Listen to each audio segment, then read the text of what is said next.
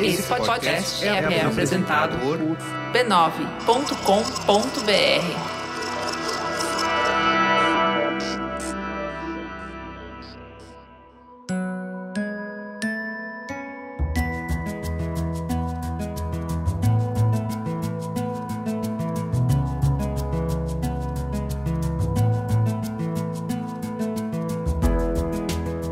Mamileiros e mamiletes, desacelerar faz parte da nossa rotina intensa de papos profundos. Durante as férias, a gente sai do formato tradicional, sai das pautas mais polêmicas e te convida para conversas leves, papos mais soltos.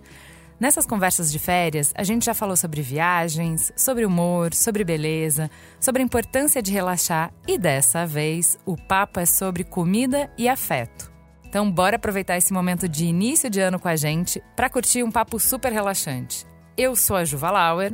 Eu sou a Cris Bartz. E esse é o Mamilos Férias de Verão 2023.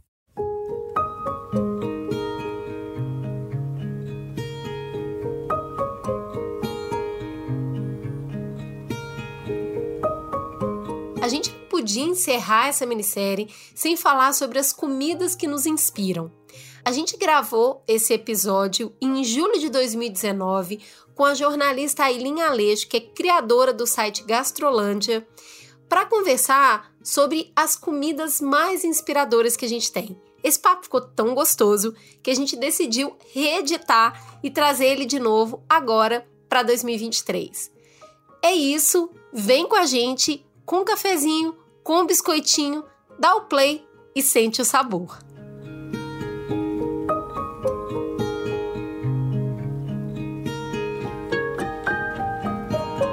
Antes de entrar na conversa de fato, vamos parar para um breve intervalo comercial.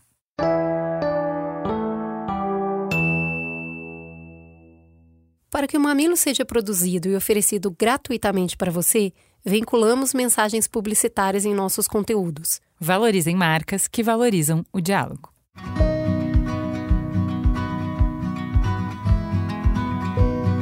Juliana do céu, que calor é esse que tá fazendo? Pelo amor.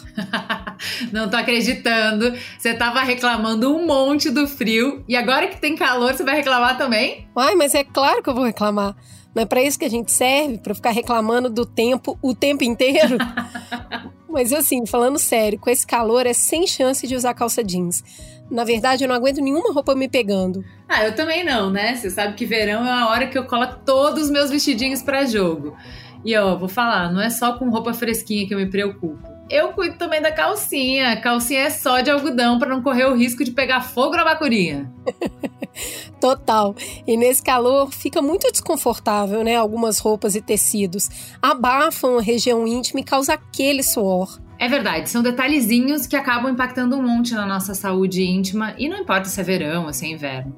Na real, esse tipo de autocuidado já passou algumas vezes aqui no Mamilos porque rende um monte de conversa. É um tabu, né? A gente aprende a encanar com a forma, com a cor, com o cheiro das nossas vaginas. E tabu que só aumenta a nossa ignorância, né? Tá cheio de mulher envergonhada demais para conhecer e para cuidar da sua saúde íntima.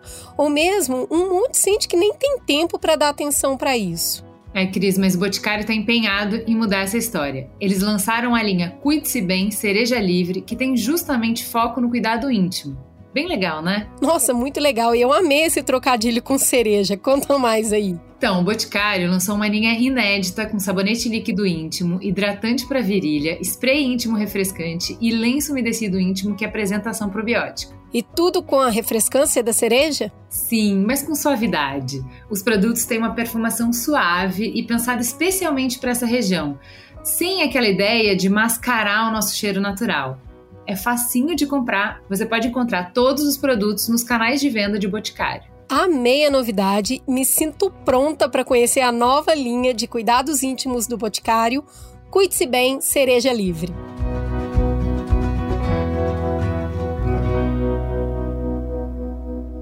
Bem-vinda, Elin. Oi, tudo bem? Para quem ainda não mora na Terra e não conhece essa pessoa que tem a mini bio dela é a mãe dos dragões, né? Vamos pedir para ela se apresentar. Elin, conte para os nossos ouvintes quem é você na fila do pão. Meu nome é Aileen Aleixo, eu sou jornalista. Já passei por um monte de redações, como editora, diretora de redação, mas há 16 anos eu escrevo majoritariamente e há 14 anos só sobre gastronomia. Aonde? Eu tenho um site há 10 anos que é o Gastrolândia e tem um canal de YouTube, que é o Por Trás Daquilo, que eu faço jornalismo gastronômico, né? Eu abordo o que está por trás do alimento que a gente consome. Escrevo esporadicamente em algumas revistas e virei esse ano jurada do Top Chef. Olha que legal, quanta coisa, né? Gente, para mim o mais especial é que você é a influenciadora de gastronomia para mim, pro Merigo. Tudo que a gente, todos os lugares que a gente já foi, Antes a gente vê no Gastrolândia. Eu fico muito feliz, porque eu como. As pessoas veem só o bem que eu como, né? não o mal que eu como. Porque pra pôr lugares legais, eu vou em muito lugar que não é legal, é, então eu não falo a pensado nisso. Ah, é. caramba! Eu deveria cobrar para as pessoas pagarem para mim spa todos os anos. Ah. É muita caloria inútil. Mas também vou em muito que lugar legal. Que legal essa, esse jeito de fazer curadoria. Então você. Não... Porque justamente isso, uma das coisas que eu gosto de lá é que você não escreve detonando os lugares. Então a sua é. curadoria, eu vou em muitos lugares, mas eu só escrevo de quem eu acho legal. É, então, assim, desde, desde a época que eu escrevia uh, impresso, né, fui editora de, só para citar alguns, VIP, Playboy, Viagem de Turismo, Época São Paulo, Época, Alfa. Tudo que era é, impresso. É, tudo que era impresso. E fui brevemente diretora de redação da Quem, mas isso a gente pula. é, Sempre eu tive essa ideia de que vale muito mais a pena ressaltar quem faz o que é legal do que dar espaço, seja de internet ou de papel, caceteando quem faz mal. Né? Nossa, que incrível. Eu acho que só vale a pena, para mim, eu só falo mal quando o empreendimento ou o chefe, enfim, promete ser algo que absolutamente não é. Então, assim, uhum. assim, ah, eu trabalho só com ingredientes orgânicos, sou sazonal, daí eu descubro que o cara compra no CEAGESP de qualquer pessoa ele tá fazendo um discurso que ele não entrega. Daí Sim. eu acho Aí que ele merece pública. ser desmascarado. Vou expor é. ela. É, exatamente. Mas assim, quando eu vou em lugares bons, com alguns pontos que eu acho que precisam melhorar, eu falo exatamente. Isso, isso, isso é muito legal, isso podia ser isso. melhor, mas no geral vá que é bacana né? Porque eu acho que ninguém precisa de guia de aonde não ir e o que não fazer, né? A gente está numa cidade muito grande e mesmo quando eu faço turismo gastronômico, né, e tal, acho que a gente está nos lugares e quer aproveitar o que tem de melhor. E quando você fala o que tem de melhor, automaticamente você não vai olhar para o que não vale a pena, uhum. né? Então, eu acho que o mais legal é valorizar quem faz as coisas bem feitas, né? Seja chefe de cozinha, seja barista, seja bartender, seja qualquer pessoa, na verdade, seja a pessoa que faz roupa, joia, eu acho que tem que falar das pessoas legais para elas continuarem existindo, né? Boa. E esse é o meu minha linha de conduta no, no Gastrolândia. Outra linha de conduta é que meu site tem 10 anos e eu percebi muito cedo de que não daria para fazer crítica gastronômica do jeito que eu quero fazer comendo de graça. Então eu pago todas as minhas contas, eu não aceito convite porque a gente fica com o rabo preso quando aceita mesmo, não adianta. Nem se o cara é seu amigo, é, não dá. Eu tenho amigos chefes, obviamente, mas mesmo no restaurante deles eu pago a conta. Amigos chefes até tenho. Até tenho. Assim, não é como todo mundo acha que eu saio com o chefe toda noite e tal, mas assim, tem obviamente que eu tenho amigos chefes, que é um mundo que eu convivo, eu seria meio estranho de não me conectar com ninguém, né, uhum. nesse universo.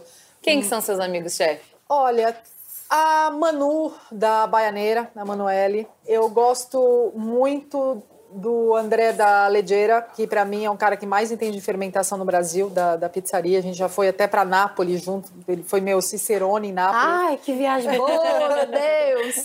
É, eu gosto muito do Rafael de Spiriti, do Fechado para Jantar. Eu gosto muito do César, do Corrutella, são pessoas que falam a, a mesma língua. Eu gosto muito do Vitor, Dimitro, do Petit, do Fred Cafarena, do Farançalono. A gente tem uma, uma no, nova geração, não só na idade, mas assim, uma nova geração de mentalidade da gastronomia aqui em São Paulo muito legal. Gente com ego um pouco mais no lugar e que se une para fazer coisas legais em conjunto, que não é, não é só aquela vibe do eu quero brilhar sozinho e fazer sombra em todo mundo. É, uma coisa meio diferente, assim, é mais vamos todo mundo faz, junto fazer uma coisa bacana. Logo que você chegou aqui, eu já dei aquela tietada básica te falando que eu te conheço há muito tempo, porque eu comecei a ler você na VIP, até te culpei que assinei VIP por sua causa. Na época era legal. Vai. Era mesmo. eu era meio mesmo. machista na época, que era uma bosta. Mas, amiga, quem isso, não? Mas, é, né? Mas é. É, tinha muita coisa interessante, você trazia um propósito muito interessante de conteúdo eu queria saber em que momento que você fez essa transição para gastronomia e o que, que, que, bateu? Bateu na cabeça, bateu no estômago? Então, eu Como sempre, você foi seduzida? na época que eu era, uh, eu tinha essa coluna, né, A Mulher Honesta, que é basicamente comportamento, eu era editora da revista também, então eu sempre escrevi muito sobre gastronomia também. Na época, um pouco diferente, então eu fazia... Puta, ah, vamos fazer uma matéria de vodka, tá? Daí eu vou lá, entendo como é a produção da vodka, é, falo com o bartender para dar receita e tal. Então eu dava uma, um panorama do que era o negócio e o que fazer com o negócio, né? É, logo cedo também, logo que eu entrei na VIP, eu ajudei a fazer os primeiros guias de São Paulo, né? Guia de beber, comer, não. Eu sempre cozinhei desde muito nova, eu sempre gostei de cozinhar e essas, ah, tanto a VIP quanto a Playboy quanto a Viagem de Turismo, eu sempre editei os cadernos regionais que tinham gastronomia, né? Que tinham restaurante, bar e eu sempre fiz questão de fazer, porque é um, é um assunto que me interessou desde que eu nasci, basicamente, né? E ao, aos poucos eu fui percebendo que o que me dava mais prazer escrever era isso. E também com o fato de que, à medida que você vai ficando mais velho, eu comecei a escrever com 22, 23 na VIP, né? Eu comecei a cansar de me expor do jeito que eu me expunha na coluna de comportamento, né? Pra você ter uma ideia, eu casei com um leitor. que demais! Já me separei, obviamente, porque essas coisas não dão certo. Casei com fã, maravilhoso. Ai, meu Deus! E daí eu cansei de me expor, né? Eu achei que já estava passando um pouco do limite essa história de ter uma vida pública mesmo antes das redes sociais. Eu já era, eu já tinha vida pública antes das redes sociais. Hoje eu tenho uma vida muito menos pública, inclusive. E eu fui rumando a minha vida para isso, né? Quando eu estava na época São Paulo, me foi posta duas, duas possibilidades. Ou você vai ser editora da parte mais hard, né, de jornalismo mais hard, ou de roteiro. Falei, não, eu quero roteiro. É isso que eu quero fazer. E daí para frente, isso foi em, faz 12 anos e pouco, 13 anos. Daí para frente eu decidi que era isso que eu queria fazer, era sobre isso, na verdade não só sobre gastronomia, sobre comida que eu queria escrever, que tem, tem umas diferenças, né? Quando a gente fala gastronomia, a gente está falando do lado mais restaurante, chefe, bar, tal, de estabelecimento. Quando você fala hum. de comida, você fala desde ali do solo, de como o negócio cresce, né? Até chegar no nosso prato, no nosso copo também, né, com esse tempo passando, meu approach, né, minha abordagem foi mudando. Antes eu era muito mais crítica gastronômica, que eu sou até hoje, mas o que me interessava mais estava nos salões dos restaurantes e tal. E para mim foi meio automático eu falar tá, isso aqui tá na minha frente, mas cara, eu não faço a mínima ideia de quanto tempo a alface demora para crescer e virar esse alface que eu tô comendo. Eu não faço a mínima ideia de o que que comeu, quanto tempo viveu esse boi que eu tô comendo. É, uhum. Eu comecei a querer entender o por trás das coisas, né? Foi quando eu resolvi que eu tinha que estar tanto tempo no campo quanto nos restaurantes. Eu queria escrever que sobre gastronomia bacana. do jeito que eu acho importante, né? E hoje eu confesso, me dá mais prazer visitar produtor do que num restaurante bacana, tem que ser sincero. Que legal. Fala uma coisa, você falou que você cozinha desde cedo. Qual foi a primeira coisa que você cozinhou? Olha, acho que com 3, 4 anos eu ajudava minha avó a fazer nhoque todo domingo. Eu sou ah, de uma família de, de, ascendência italiana, né? Meus avós são imigrantes e tal. Então sempre teve aquela coisa. Minha avó morreu, era muito nova, mas assim, enquanto ela viveu, domingo fazer nhoque na mesa, né, naquela bem ceninha de, de propaganda de, de família e tal, rolava em casa. E daí minha mãe gostava muito de cozinhar, eu ajudava minha mãe. Minha mãe sempre fez questão de fazer a gente não ter medo de forno, de fogão, né? Ensinar a usar com segurança. Uhum mas trazer para perto, né? Porque senão você terceiriza demais a sua alimentação, né? Uma coisa que minha mãe sempre fala, sempre falou e continua falando é não existe conhecimento que não te liberte, né? Então, se você aprender a costurar, você vai ser mais livre do que quem não sabe costurar. Sim, é mais cozinhar autônoma, também, né? mais autônoma, né? Então, eu nunca considerei essa, ah, não, não vou cozinhar porque isso é coisa de estou acima disso. Não. Inclusive, eu acho que cozinhar para mim é, é, é, tipo coisa de sobrevivência. E outra, né? É Sabe? É uma responsabilidade tremenda, né? Você tá dando você tá alimentando alguém, né? É. uma das maiores responsabilidades que um ser humano pode ter. E, e para mim, assim, tem um, um relacionamento afetivo muito forte. Total. É, você lembra a primeira coisa que você cozinhou, Ju? É, eu fiz essa pergunta porque eu tava. Quando você falou que você cozinhava desde cedo, eu fui lembrar, assim. Eu não, eu não tive essa relação. A minha mãe era dona do domínio da cozinha, eu só fui chegar perto. É, eu sempre lavei a louça. Ai, eu odeio! Eu, não, fazia, eu não podia cozinhar. Eu lembro que uma vez, acho que eu tinha 13 anos, o pessoal da natação, era atleta, foi fazer um almoço na casa do técnico e a gente tinha que levar uma coisa que a gente fizesse. A minha avó me deu uma receita de bolo de chocolate e ela me fez um caderninho de receita para começar a escrever as minhas receitas. E foi a primeira coisa que eu fiz e eu lembro que assim, eu fiz por muitos e muitos anos, todos os lugares que eu ia, eu fazia é, esse bolo de chocolate. Em um monte de rodas de amigas minhas virou o bolo da Ju e não era, era o bolo da minha avó lá eu cheguei a fazer em condições extre muito extremas, do tipo acabar o botijão de gás no meio. E dava certo. Do tipo usar na manteiga para fazer a cobertura a manteiga que usou no churrasco para fazer o pão com alho, então ficou uma cobertura com alho. Que maravilhoso! E as pessoas comeram e tudo Não, bem. Tem chocolate, pode ter paralelepípedo triturado. Não, eu acho que se tiver alho, nada tá errado. Então, olha, tudo que você imaginar acontece. Tipo, já, so, já embatumou o bolo e vai você capricha mais na cobertura e as pessoas comem. Assim, nunca não saiu esse bolo. Que delícia. Não, e bolo esses bolos mais simples, é a única coisa que eu consigo fazer de patisserie, porque eu sou péssima para odeio medida. Então, eu também não, não existe sei fazer doçaria sem medida. Abraça aqui. É. Eu também não sei fazer Dá tudo errado. Então, Dá tudo errado. Eu, eu, eu, desisto, assim, eu, sei lá, eu faço pudim de chia, porque daí não dá errado nem comigo. Mas eu sou péssima, eu adoro cozinhar, mas eu gosto de cozinhar a olho. Então eu gosto de pegar tempero, eu gosto de mudar a proporção, eu gosto de inventar a receita. Eu não sigo receita, não tenho saco. Pois é, eu, eu tenho. Vamos pedir uma bebida pra dar uma, uma aquecidinha? Quem tá aí hoje pra conversar com a gente? Por enquanto sou eu.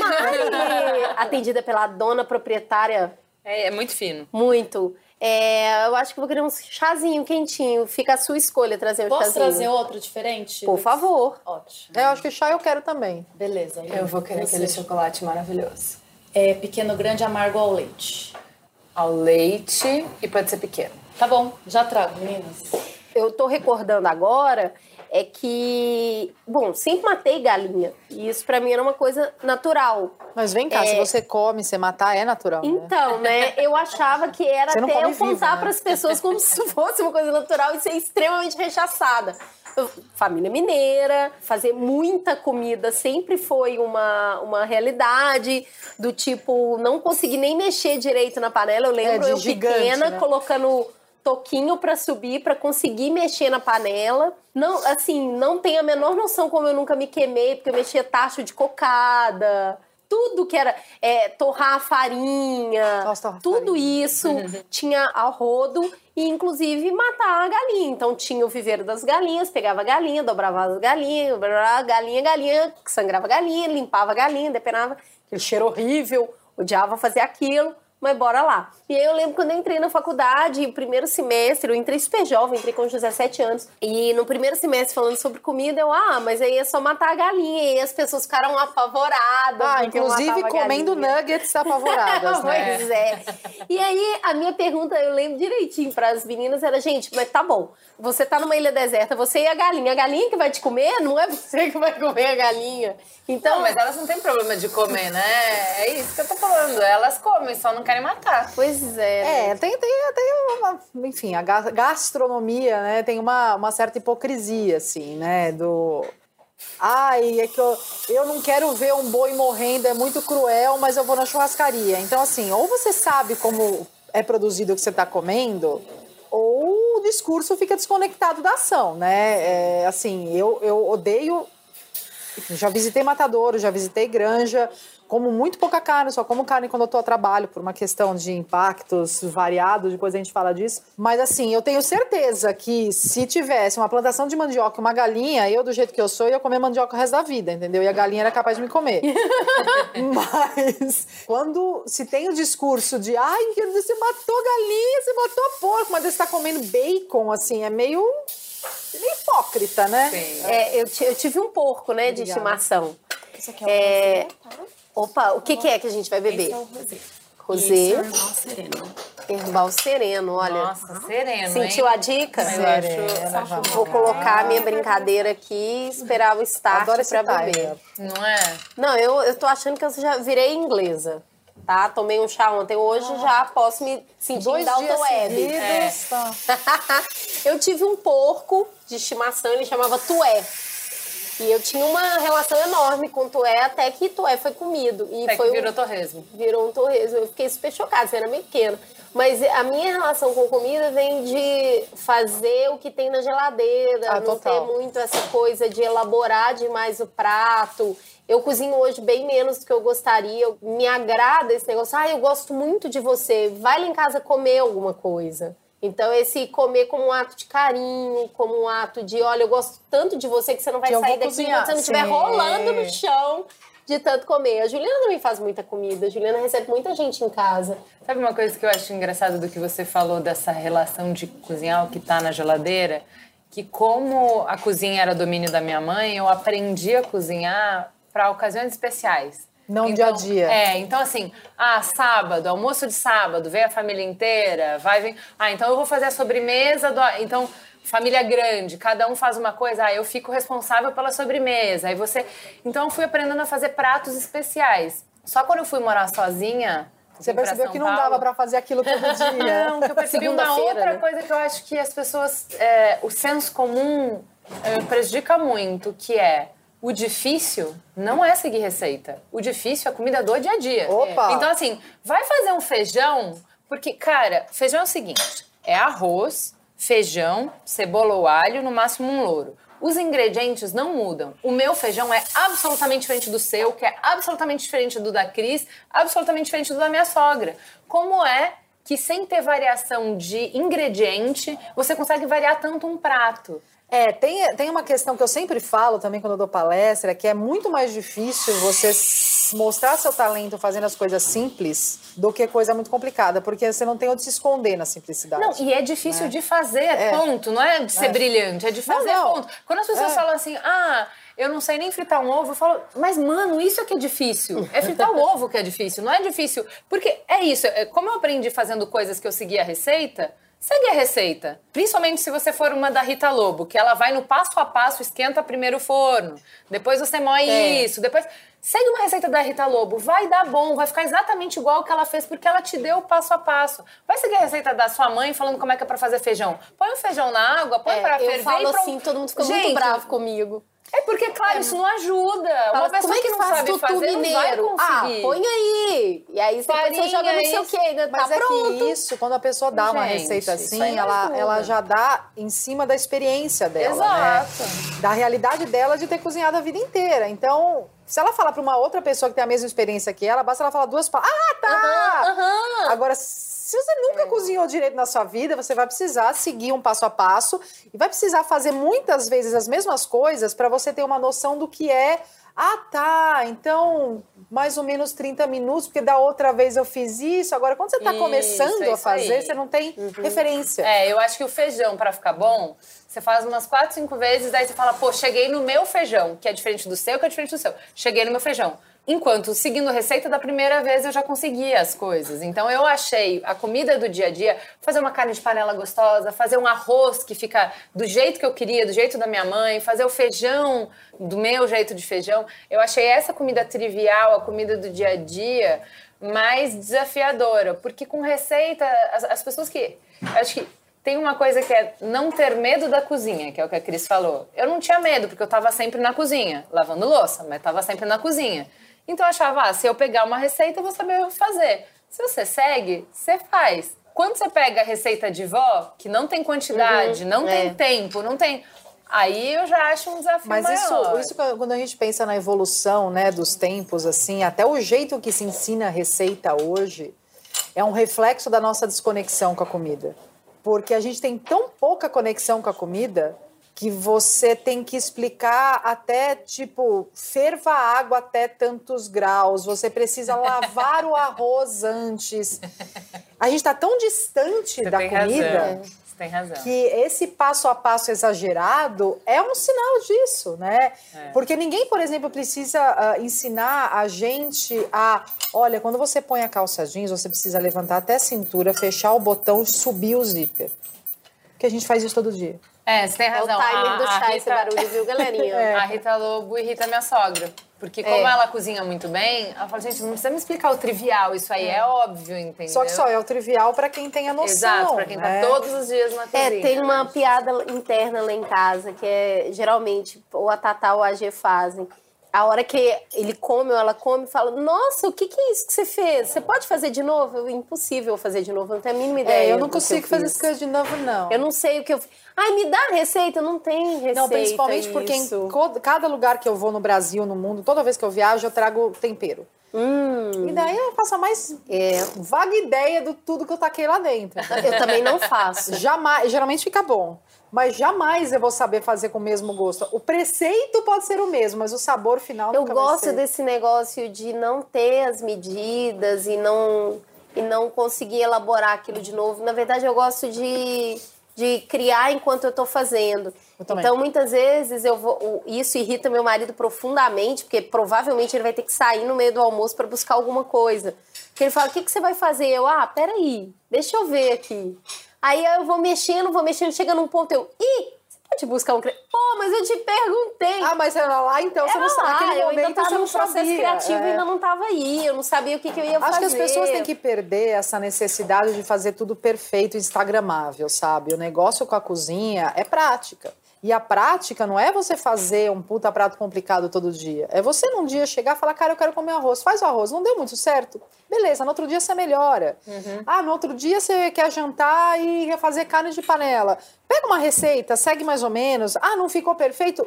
Tudo bem, as coisas não Na saem perfeitas da ficando. primeira Faça várias, vez. va- faça várias carnes de panela. É. Falando de carne de panela, tem um negócio interessante. A minha mãe, ela vai num açougue, assim, lá em Belo Horizonte, e ela compra quase um boi. Ela traz um monte de corte, ela sabe identificar o corte de ver. Eu, eu acho isso, assim, talento o nome disso. E a minha mãe, eu trazia umas carnes escondidas de Belo Horizonte para São Paulo até pouco tempo, na bagagem, porque eles têm uns cortes que eu não consigo achar aqui. Isso muda de lugar para lugar, Muda. né? Por exemplo, eu sempre gostei de cozinhar maçã de peito. Que é uma carne muito fácil de chegar no açougue em, em BH e falar assim: me dá um quilo de maçã de peito. E aqui em São Paulo eu não sei o que é. E nunca consegui achar essa É, carne tem, tem uma questão de mercado também, né? Os frigoríficos, eles destinam partes do- dos... Dependendo do lugar do Brasil que o frigorífico fica, ele, ele destina partes dos bois para coisas diferentes. Então, tem lugar no Brasil que você acha, por exemplo, língua muito mais fácil. Adoro, linda. Tem lugar no Brasil que língua, junto com os miúdos, vão direto para a fábrica de ração de animal de estimação. Não chega no, no frigorífico, não chega no açougue. Os coraçãozinhos de galinha vai tudo pro sul, né? É, Nossa, coração de gente, galinha, vísceras, todas essas coisas são muito. cora- Nossa, é, moela pra, Moela pra a gente divide. Nossa, gente. Nossa, moela e figuinho, assim, total em Belo Horizonte. Pra moela com bastante caldo, pão, o engradado de cerveja do lado e cinco horas conversando. É, moela é uma das coisas que eu mais gosto, assim, quando eu falo de, de carne e tal, e é uma das coisas mais difíceis de fazer, porque é um processo longo para ficar bom. Imagina. Não, você o, o jeito que eu gosto de comer mo- moela, que é o tal do ping frita, que é bota um pouquinho da água frita moela, bota até fazer o caldo da própria É. moela.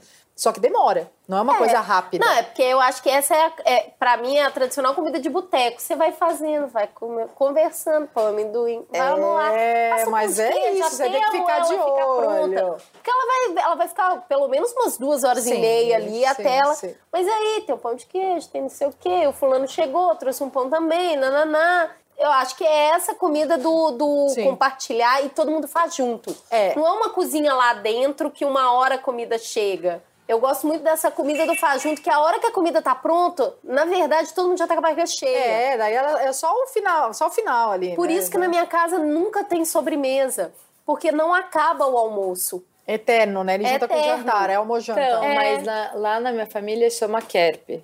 Que é assim, você senta pro almoço, o almoço demora várias horas, aí tem a sobremesa, aí limpa a mesa. Aí agora é a hora da sobremesa. Aí a sobremesa é um evento, demora mais não sei quanto tempo.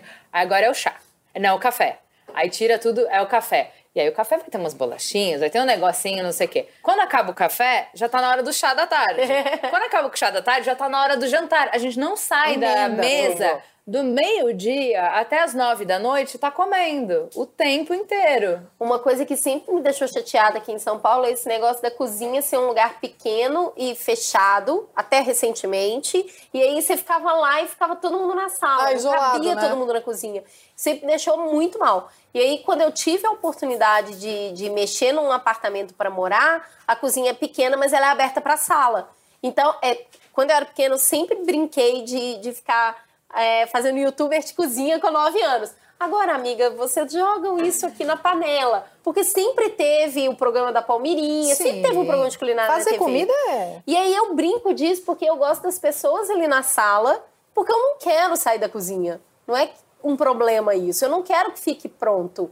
Eu quero ficar naquele, manda mais, manda mais. É, porque você tem prazer em alimentar os outros, né? Então você quer estar ju- tá junto com as pessoas enquanto você está cozinhando. O que é muito legal, mas é uma minoriazíssima, principalmente em grandes cidades, que acontece. O que acontece hoje em dia, principalmente em São Paulo, é as pessoas fazem isso nas cozinhas gourmet, aberta para a sala, para mostrar os ingredientes caros que elas têm acesso. Imagina. Que não é, assim, tudo bem, eu tô generalizando, mas assim, eu conheço muita gente que faz isso, né? Do, ah, eu comprei aqui uma carne dry aged 25 mil anos e nananana. e fica aquela coisa, fala, tá, mas e o prazer de fazer o negócio por fazer o negócio, né? Ah, Assim, mas eu não sei, eu vejo muita gente descobrindo o prazer da cozinha hoje, o prazer, assim, a gente tá muito voltando pro artesanal, né? E pode ser o prazer de fazer desde a marcenaria até a cozinha, até o bordado, que é o, o, o- a gente tá muito na cabeça, né? Muito pensando e usando a cabeça, muito in- intelectual o dia inteiro.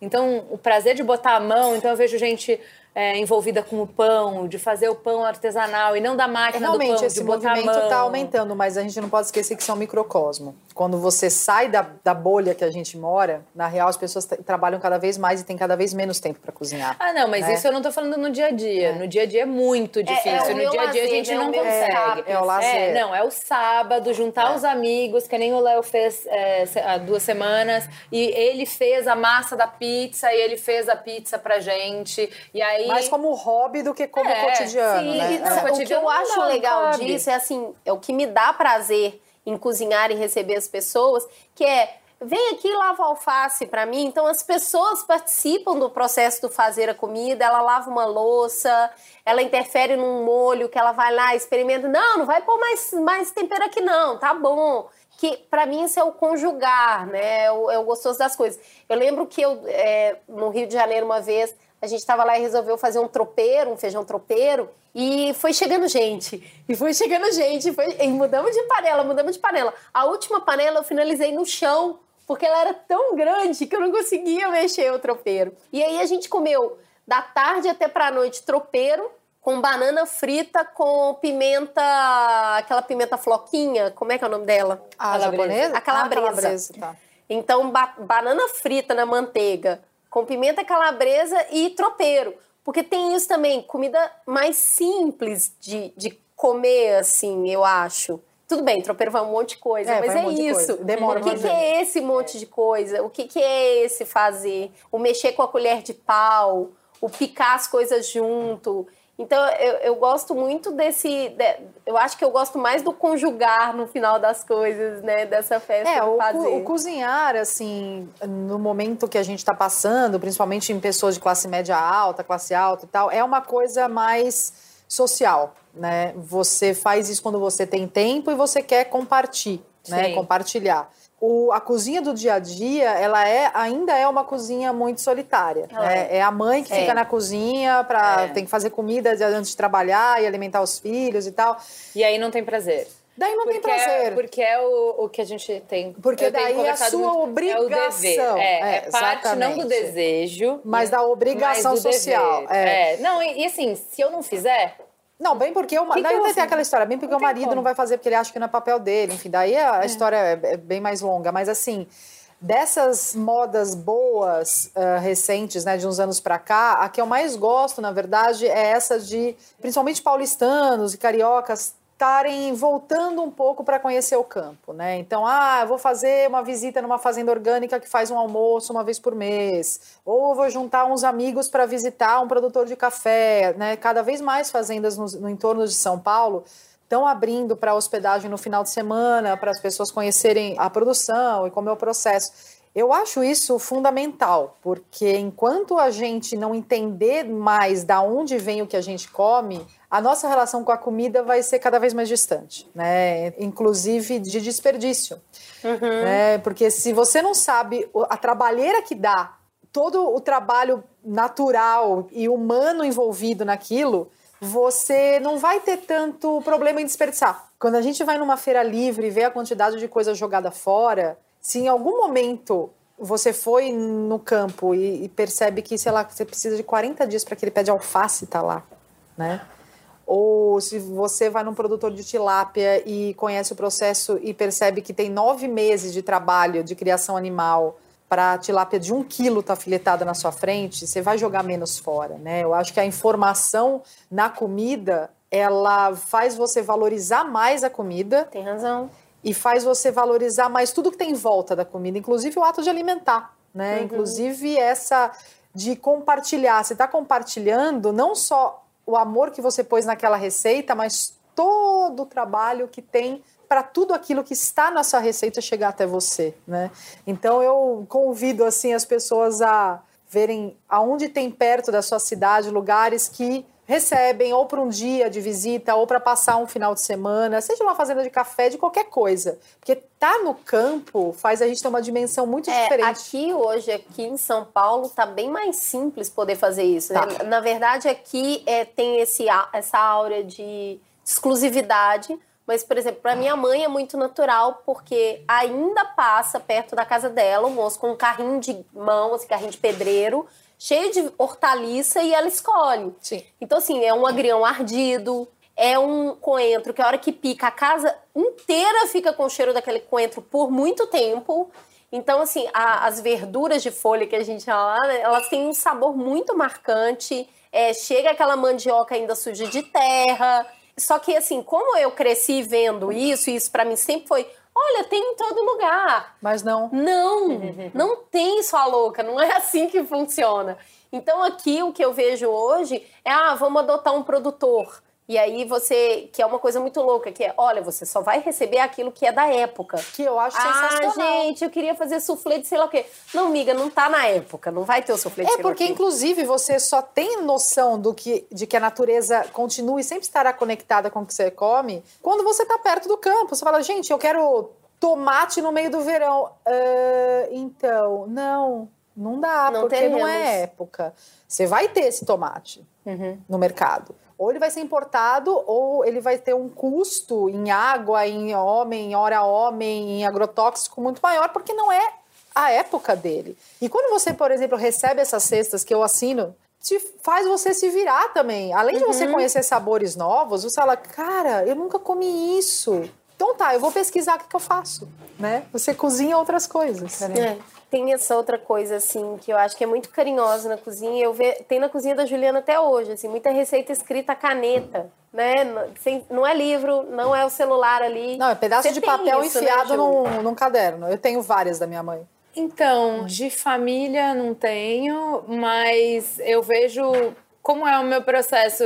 Eu gosto de seguir receita. Então, eu, eu sei lá, qualquer coisa que eu vou fazer, eu pego na internet vejo quatro, cinco receitas, vejo o que elas têm em comum, pego um pouquinho de cada uma e escrevo no papel para eu justamente eu não gosto disso que você falou assim, ah, de eu fiz uma vez e aí eu não sei mais como fazer. Então eu coloco no papel para eu me lembrar. Cada vez eu vou fazer alguma coisa diferente? Sim, mas eu tenho escrito ba a base, básico, é. entendeu? É. Método é uma coisa que, que eu gosto. É, eu jamais poderia ser chefe de cozinha, porque meu. meu restaurante jamais teria a mesma comida, não, não ia ser uma e, questão. Assim, a, é, a minha cunhada, a Dani, ela briga muito comigo. Ela fala assim, mas eu, eu queria muito saber fazer isso e você não explica. E aí fica parecendo uma coisa que eu não quero passar a receita. Mas é que você não eu sabe falo, mas exatamente. eu juro que eu não sei. Sim, sim, sim. Foi o que, que tinha ali no momento, a gente trabalhou junto e aí eu já me perdi. Mas uma coisa que eu recebendo cesta de produtor aprendi a cozinhar há alguns anos é com partes de alimentos que brasileiro joga muita comida fora, né? É um dos países sim. que mais joga comida fora. E eu até 4, 5 anos atrás, eu nunca tinha feito nada com rama de cenoura. Nem com talo, nem folha de beterraba. Nem com folha do brócolis. E vem cá, é tudo comestível, Aham. né? A gente não, não tem menor sentido a gente jogar essas coisas fora porque elas são tão comestíveis quanto Mas o que, que resto. você faz com isso? Cara, rama de cenoura, você Arroz. pode fazer soufflé, você pode fazer farofa, você pode fazer arroz. Talo de beterraba, talo de qualquer coisa, né? Talo de. a própria, o talo da rama de cenoura, rama de beterraba. Dá pra fazer, por exemplo, colocar no feijão, fazer um arroz colorido com as ramas cortadas bem pequenininhas, salteado em manteiga. qualquer coisa que você pensa em jogar fora, pensa se você pode cozinhar no arroz. Pica picadinho e põe no arroz. Não, gente, fazer farofa. É, farofa pra caramba. Assim, fazer torta de forno com essas coisas. Isso me obrigou a ir pesquisar, falar, gente, mas por que que isso nem chega a mim, né? Porque quando você vai comprar cenoura, na maior parte das vezes já tá sem rama, já tá É. sem nada. E ma- maior- na maior parte das vezes também isso vai pro lixo. E é, eu acho, a definição da palavra indecência. A gente jogar comida fora é indecente, né? O problema é que a gente joga, na maior parte das vezes, por falta de conhecimento. Né? Então, quando as pessoas. Entre casca de melancia, que é aquela parte branca da melancia, né? Sim. Outro dia eu fui num super restaurante legal aqui em São Paulo, ele tá fazendo compota disso, servindo Olha que legal, não conheço. com uma sobremesa. É uma delícia a, a parte, a parte branca, né, da, da melancia. E várias outras coisas, assim, que a gente joga automaticamente fora e não tem por que jogar fora, né? Quando a gente vai fazer caldo, por exemplo, caldo de legumes. Cara, usa a casca da cebola simples, mas se ela for orgânica, né? Porque às vezes, quando uma coisa tem muito agrotóxico, você vai fazer caldo de agrotóxico, mas. é, coisas Caldo verde, mas é verde, ver é, sozinho. verde, verde fluorescente. Verde musgo. É. Mas assim, ah, descascou a cenoura. Tá, congela umas duas ou três coisas que você descascou durante a semana. Você vai fazer um caldo, descongela, bota isso no caldo e faz o caldo. Né? Então você vai estar usando aquilo de uma forma que você não vai precisar pegar outra cenoura, outro salsão, outra coisa fazer seu caldo. E não é, ai meu Deus, eu vou ter que parar para pensar nisso. Eu acho que a tendência no mundo é a gente ter cada vez mais informação para o desperdício ser algo indecente para todo mundo. Né? É, e não é só o desperdício estar no prato. Ah, come, não, pus muito mais no meu prato do que eu comi. É todo o processo, né? Hoje, quase 40% das hortaliças, frutas, hortifrutos no mundo são desperdiçados em algum ponto da cadeia. Cara, É. eu perco muita coisa. O planejamento de hortaliça eu acho bem difícil, porque assim, eu recebo uma vez por semana o hortifruti, e aí assim, eu tive que pensar antes o que eu me programar para a semana. Se alguma coisa der errado, um dia que eu trabalhei mais tarde, um dia que eu não consegui voltar para casa, não sei o que, eu já não vou usar aquilo ali. E aquilo vai É estragar. uma tristeza. Entendeu? Então, assim, a fruta que no, você pensou, você pensou a semana para uma semana que ia ficar em casa e as crianças não ficaram em casa, não comeram tanta fruta quanto comem sempre, estragou a fruta. Então, eu acho assim, na minha casa tem muito desperdício de, de hortifruti. Muito. Hortifruti tem uma coisa, fruta, por exemplo. Você tá vendo que ela vai, vem, ah, putz, ela tá quase madura, mas eu sei que eu não vou comer, pica, congela. Por quê? No final de semana, você bota leite, bota creme de leite, não sei o que, bate aquela fruta congelada, você tem um. Põe leite de coco, faz sorvete. Na hora, você bate ali, tem uma puta sobremesa na hora. Legume, verdura, né? Não sei se mora em casa ou em prédio, mas se for em prédio, cara, não vou comer, tem uma alface, tem um, sei lá, uma rúcula que tá. Dá pro porteiro fazer um almoço lá. Dá. Assim, o que eu tento fazer é destinar as coisas enquanto elas estão boas para consumo. Porque, caso contrário, eu, eu desperdiçava muita coisa em casa. E a hora que eu percebi, eu falei, cara, não posso, não posso, não posso falar uma coisa e fazer outra. Desculpa, não dá. Então eu vou destinando as coisas. Legume, tá ficando velho, tá um pouco murcho, cara, sopa. Então, mas é que eu acho que essa, essa conversa, que, que é muito próxima da conversa sobre a gente fazer mais as coisas, que é o que o americano fala from scratch, né? Que é assim, do zero, de faça a sua comida, que tem muito a ver com nutrição, que a gente está indo cada vez mais para esse lado, ela esbarra numa coisa muito básica da vida urbana e do capitalismo, que é a gente tem cada vez menos tempo, a gente está cada vez mais cansado.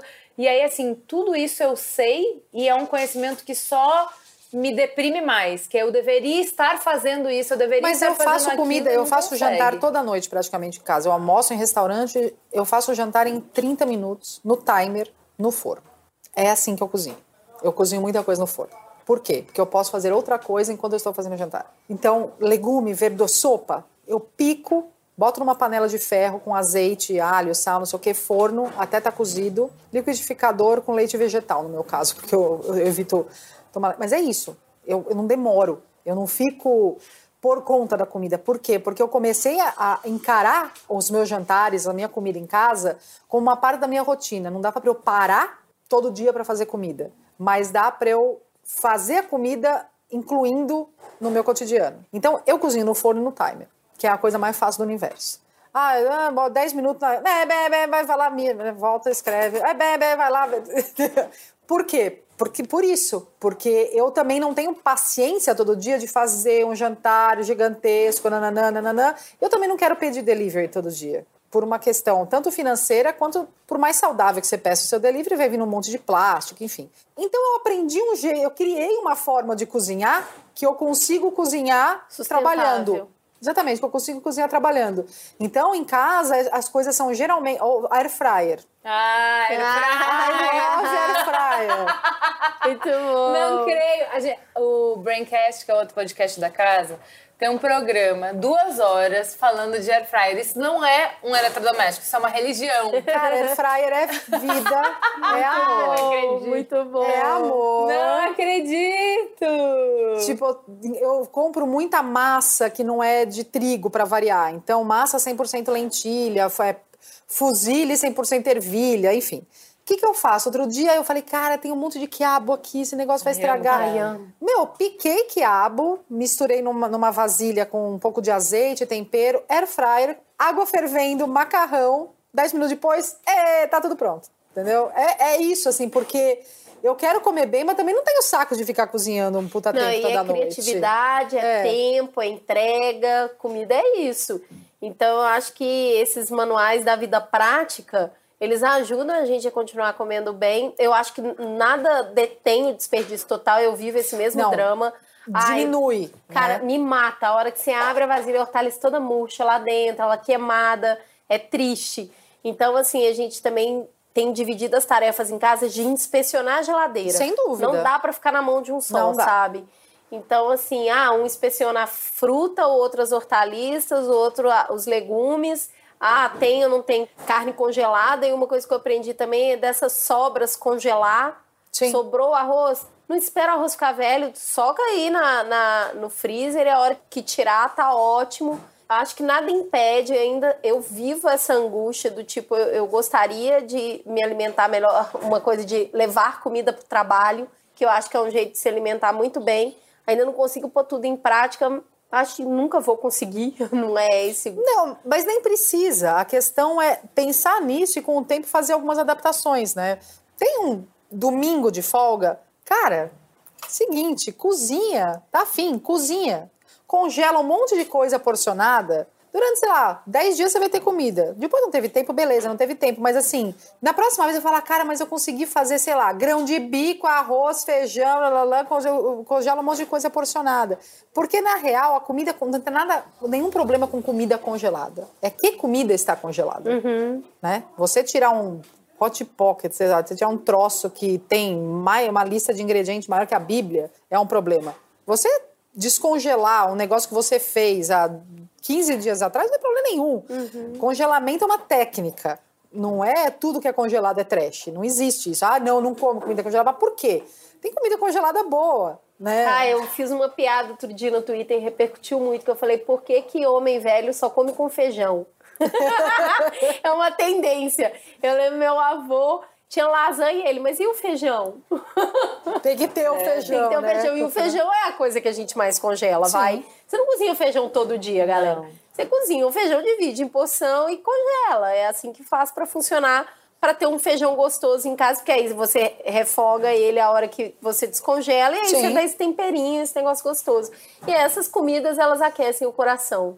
É, e tem muita coisa no mercado agora com uma lista de ingredientes muito menor e muito mais saudável, né? Então, cara, macarrão. Macarrão é o tipo de coisa em casa que eu sempre tenho. Também. Porque é coringaço. Nossa, a Juliana né? faz um macarrão sem um molho, com tomate, queijo e azeitona preta. Como é que é o nome disso? É o Mediterrâneo. É uma delícia esse macarrão dela. É Uma isso, delícia. gente. É, é base. É e eu base não que faço, serve pra eu não tudo. faço é, sobremesa, mas Juliana arrasa na sobremesa. Tem, qual que é o nome daquela sobremesa. sobremesa? que- Banoffee pie. Ai, uma delícia. Cara, tipo, eu não Depois sou... que eu descobri que não precisa fazer o chantilly, que eu, assim, eu odiava. Bater? Eu chorava sangue com chantilly. Ah, que desgraça. Que tinha que conseguir nata e tem que até usar Zafari pra conseguir Ah, nata. Porque qual é o problema de paulista que não tem nata em qualquer lugar? O que que acontece aqui? Mas com creme de leite fresco rola também. É, aí desandava, É. né? E aí, assim, aí da hora que eu descobri, gente, mas compra a latinha e põe o chantilly na hora e polvilha canela que dá tudo certo. Dá tudo aí eu certo. consigo fazer mais. É bom demais. Antes eu fazia uma vez por ano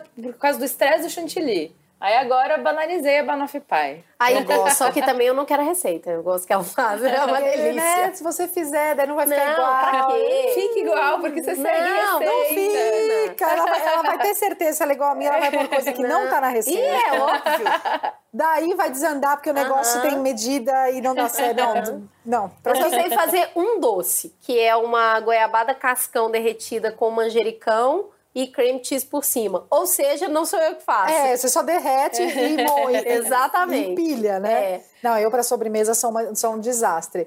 Mas em casa é isso, assim, eu cozinho e eu sei que não é todo mundo que tem tempo, mas eu acho que tem métodos, tem maneiras de olhar para a cozinha mais simples. É isso, é, é não achar que tudo é uma receita infindável, uma lista de ingredientes muito grande. 500 passos, né? Não é. É isso que minha mãe fala, né? De aprender a cozinhar te dá muita liberdade, porque você não fica refém dos ingredientes, você usa o que você tem a seu favor. né? E geralmente você faz isso rápido. A menos quando eu tô com muito saco, daí eu faço. Mas assim, na boa, gente, eu não sou uma pessoa que fica muito tempo na cozinha. Eu gosto de cozinhar, mas eu gosto de cozinhar coisas práticas. É, eu né? também. E dá. Só que para isso é um caminho, né? Porque você tem que conhecer um pouco Uhum, as É técnicas. prática, é, prática, você tem que fazer, né? Que é todo saber Exatamente. manual, é experiência, é fazer, não ter É. medo de errar. É, é, eu tenho um negócio, você falou de liberdade. Na escola das crianças, semana passada teve a festa junina e era para levar, a turma do meu filho era para levar cocada. E aí eles deram a receita de cocada. E foi uma semana infernal, tava fazendo várias coisas, não sei o quê. E aí o Merico falou assim: você é louca fazer cocada? É, eu Vai lá e compra cocada. Eu falei, mas a ideia de você ser autossuficiente em cocada me parece sensacional. É sensacional. Eu amo cocada, eu, Eu acho que é uma coisa um muito difícil de você comprar. Achei. Porque eu não gosto de cocada que é farinhada, eu não gosto de cocada que é por açúcar, eu gosto da, da cocada que é cremosa, da cocada que é coco mesmo. Que na verdade tudo começa pela qualidade do coco que você vai Então, comprar, né? aí eu falei, se eu fizer, eu posso fazer, primeiro, eu posso achar a receita que vai chegar do jeito que eu quero comer, que vai ter os ingredientes que eu sei, o jeito de fazer, e aí eu vou ser autossuficiente em cocada. Eu acho essa ideia genial. É, eu acho a autossuficiência em alimentação uma coisa linda. linda mesmo, porque você tá em qualquer canto, cara. Uhum. Você não fica refém, né? Você consegue fazer alguma coisa. Por isso também que eu sempre gostei de cozinha, porque você tá viajando com os amigos. Meu, não importa o ingrediente que você tiver, você consegue co- Ah, comer. tem uma coisa interessante. Nós gravamos já um programa sobre filmes aqui e eu falei que eu gosto muito do estômago. E a, a culinária, ela inclusive pode te dar vantagem se você for preso, porque se você souber O Luz é um dos meus melhores amigos, o autor do estômago. Olha Cara, é só, sensacional A gente esse ama filme, esse eu amo filme. esse filme. Então, olha aí, gente, até pra estar preso, assim, funciona se souber cozinhar. Não, e outra, é, um, é uma maneira também de você ganhar dinheiro extra. É uma maneira, sabe, cozinhar é uma, uma tremenda independência mesmo, é né? verdade. Eu acho muito legal.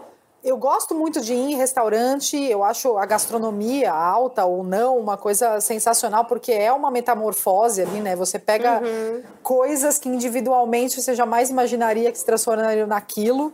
Mas eu acho a cozinha de casa, a cozinha do dia a dia, cozinhar para quem você ama, talvez até mais bonito em algum nível, porque você não faz aquilo porque você quer ser reconhecido, porque você quer ser famoso, você faz aquilo porque você ama as pessoas Por que você está cuidado, alimentando. né? É, eu por falo cuidado. isso, fazer amor com o estômago das pessoas. É. Mostrar para as pessoas Eu a acho- entrega e o carinho. Eu acho que isso é uma das coisas que mais trazem memória, né? Então, assim, ah, o feijão, o Merigo diz assim, o feijão da mãe dele, que é uma coisa que é isso, todo mundo faz feijão, você come feijão em qualquer lugar, mas o feijão da mãe dele é uma coisa diferente. E deixem de molho, pelo amor de Deus, o feijão, porque ele precisa, ele, ele- aquela escolha, ah, eu comi feijão ou grão de bico e fiquei fazendo pum a tarde inteira, é porque ele precisa fermentar, ele precisa soltar o gás. É para isso que serve o, deixar de molho. Não é porque a nossa avó era chata. é, tem uma função física ali. Se você deixa de molho, você não vai parecer que engoliu um balão de gás de coisa. né? Vamos falar um pouco, pra gente fechar, de comida afetiva? Quais são as comidas da sua infância? Qual a comida que te traz isso que eu falei? O feijão, pro Merigo é o feijão da mãe dele. Não existe a tala que vai fazer comida melhor do que o feijão da mãe dele. Pra você, o que que é? Olha, eu tenho uma relação muito próxima com nhoque, né? Porque minha avó fazia muito nhoque, nhoque com molho de tomate. Então, eu sou a chata do nhoque. Eu gosto de nhoque com o mínimo de farinha possível, com o máximo de batata possível, muito leve, como se fosse uma nuvenzinha, assim, aquele nhoque que só vê a água fervendo, porque senão ele desmancha. Molho de tomate, no geral, é uma coisa muito afetiva para mim, né? Porque era a base de muita coisa em casa, né? E nem era só aquele molho que ficava dois dias fervendo, não. Era um molho que, sei lá, você ficava duas horas ali no fogo enquanto você preparava as outras coisas. O sabor de molho de tomate, para mim, é muito reconfortante, né? Óbvio, né? Enfim, uma família inteira da Itália, então não tem muito como, mas. E bolo de chocolate, você falou do bolo de chocolate, minha avó sempre fazia um bolo alto de chocolate, Isso, com calda de isso, chocolate, aquele isso. bolo mais simples possível. E que até hoje os bolos que eu mais gosto são bolo de vó, assim, é bolo simples. Cara, eu fui no lá da venda anteontem, tinha aquele Amo bolo lá. cremoso de milho. Eu mergulhei num naco de bolo desse tamanho, porque a, a simpli, eu acho que a questão para mim é sabores simples. Acho que sabores simples são muito afetivos para mim.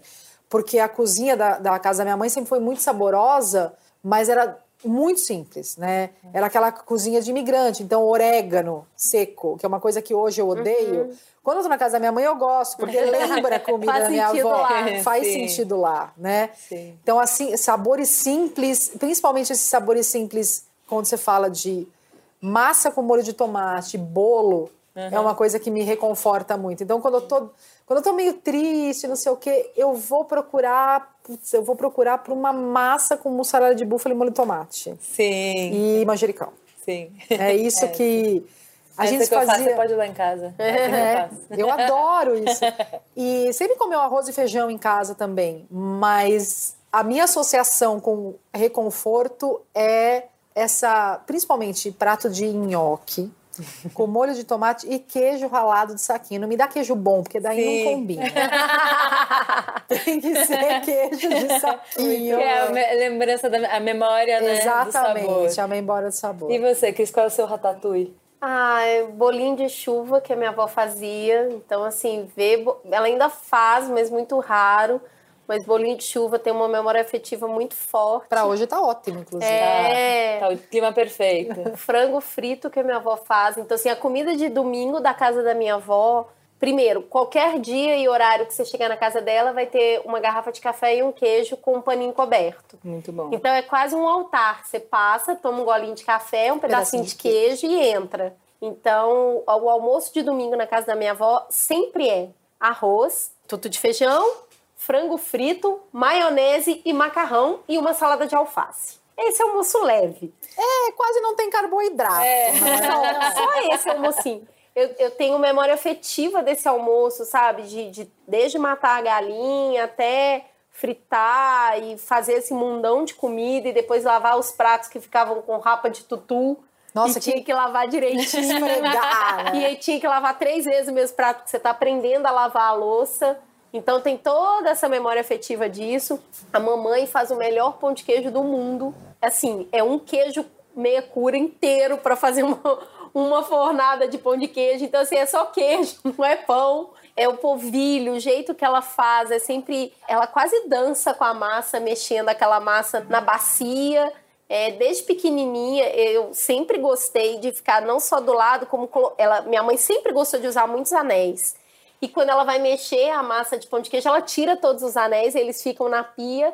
E eu, pequenininha, sempre colocava os anéis na mão, e apanhava porque sumia e não sei o quê. Então enchia minha mão de anel e a outra mãozinha eu ficava ali brincando com a massa de pão de queijo essa memória de estar sempre na cozinha em volta das mulheres que ficavam na cozinha na minha família, eu entendo toda a parte que a gente fala do aprisionamento, mas eu tenho essa memória do fazer com amor, fazer o que tem, criar a partir do que tem. E lembro especificamente de uma vez que a gente estava na chácara do meu avô, num lugar nosso pai, não sei nem como chega nisso. E teve um atoleiro e a gente ficou preso lá e não tinha o que comer porque não tinha como sair. E o meu avô fez uma farofa de bunda de tanajura, ah, que é uma formiga. É famoso no interior de São Paulo também. Então, pega a formiga, tira a bunda, frita a bunda da que formiga. ela tem o sabor de capim cidreira, né? Exato. Faz com farinha, cebola, alho e tinha hortaliça e a gente ficou comendo aquilo ali com arroz, que era o que tinha. Na falta, nasce uma riqueza muito grande que é aproveitar o melhor de tudo que tem. Sim. Então eu vim desse lugar e isso me dá muito orgulho dessa relação do usa tudo que tem. É, faz direito, faz com carinho. Não tem ingrediente ruim, né? Não tem, tem é você que não tá. Você não fez com carinho. Não, não existe a palavra atenção, não existe a palavra método, não existe a palavra cozimento, é você não fez com carinho. Então, esse, esse se arriscar na cozinha para poder fazer com carinho é, um, é, a memória afetiva que eu tenho. Eu sei que tem muita coisa gostosa que você faz, Ju. Sua cozinha sempre faz coisas cheirosas e gostosas. Eu gosto uhum. muito da sua comida. Mas o que, que é a, a, comida afetiva sua? Minha comida afetiva eu não sei fazer. Minha comida afetiva é da minha avó. Nunca aprendi a cozinhar com ela. Minha avó, por parte de mãe, fazia spätzle. E eu lembro dela com um pratinho sabe? Pegando a pontinha da massa e fritando. Não faço ideia de como faz spätzle. É, o goulash da minha avó, que ficava cozinhando também, sei lá quanto páprica. tempo, páprica e tal. E é o encontro né, desse universo da comida alemã que a minha avó traz, a, cuca que a minha mãe fazia, que eu também nunca aprendi a fazer. Os meus irmãos fazem a cuca. E eu não sei fazer a cuca. É a cuca de uva, que deixa Nossa, a mão. clássica. que deixa a mão toda pintada porque tem que pegar uva por uva e tirar a, a, a semente, semente, da uva, né? Uma cuca que é baixinha, que tem o streusel, bem, é, bastante streusel. A cuca de coco que a minha mãe fazia, que era incrível, bem molhadinha, com o cravo no negócio. Da minha avó, que é mineira, o frango com quiabo que a minha avó faz, eu já, já fiz frango com quiabo. Tem nada a ver com o frango é. com quiabo que a minha avó fazia nada a ver, eu adoro quiabo, faço frango com quiabo, qualquer semelhança mera coincidência. São só os mesmos ingredientes. É, né? Não tem nada a ah. ver. Tem outro cheiro. É, né? A rabada que a minha avó fazia, que eu não como rabada em nenhum lugar. Eu comia a rabada da minha avó, que era incrível. É, e já fiz depois, as minhas tias fazem igual, o frango com quiabo, fazem a rabada igual, consigo comer delas, mas não sei fazer igual. Minha avó fazia um porquinho, que é um, fran... um peixe eu frito. Amo, empanado no fubá. Nossa, é eu tão gostoso, era incrível. Eu lembro da minha avó fritando aquilo, sabe? Em pé no... E também, sempre família grande. Se tiver pouca Nossa, gente, tem 30 amo. pessoas na minha hum. família. E fritando aquilo. Outro dia eu fui num restaurante Ai, novo. Eu nunca Mescla. vi em nenhum lugar. Então, no Mescla, do Tchetcho. O Tietchan é o dono da cevicheria, né, da, do mercado de Pinheiros, e ele abriu um novo mestre lá na Barra Funda. E ele tem uma porção de porquinho, peixinho, né? Porquinho, peixe, empanado e frito. Ai, que é, vou, eu tenho que ir lá comer, então. Nunca vi nem. Assim, eu nunca essas, tinha visto. As comidas afetivas que eu tenho, eu nunca não como em restaurante, não vejo assim em restaurante uma vez.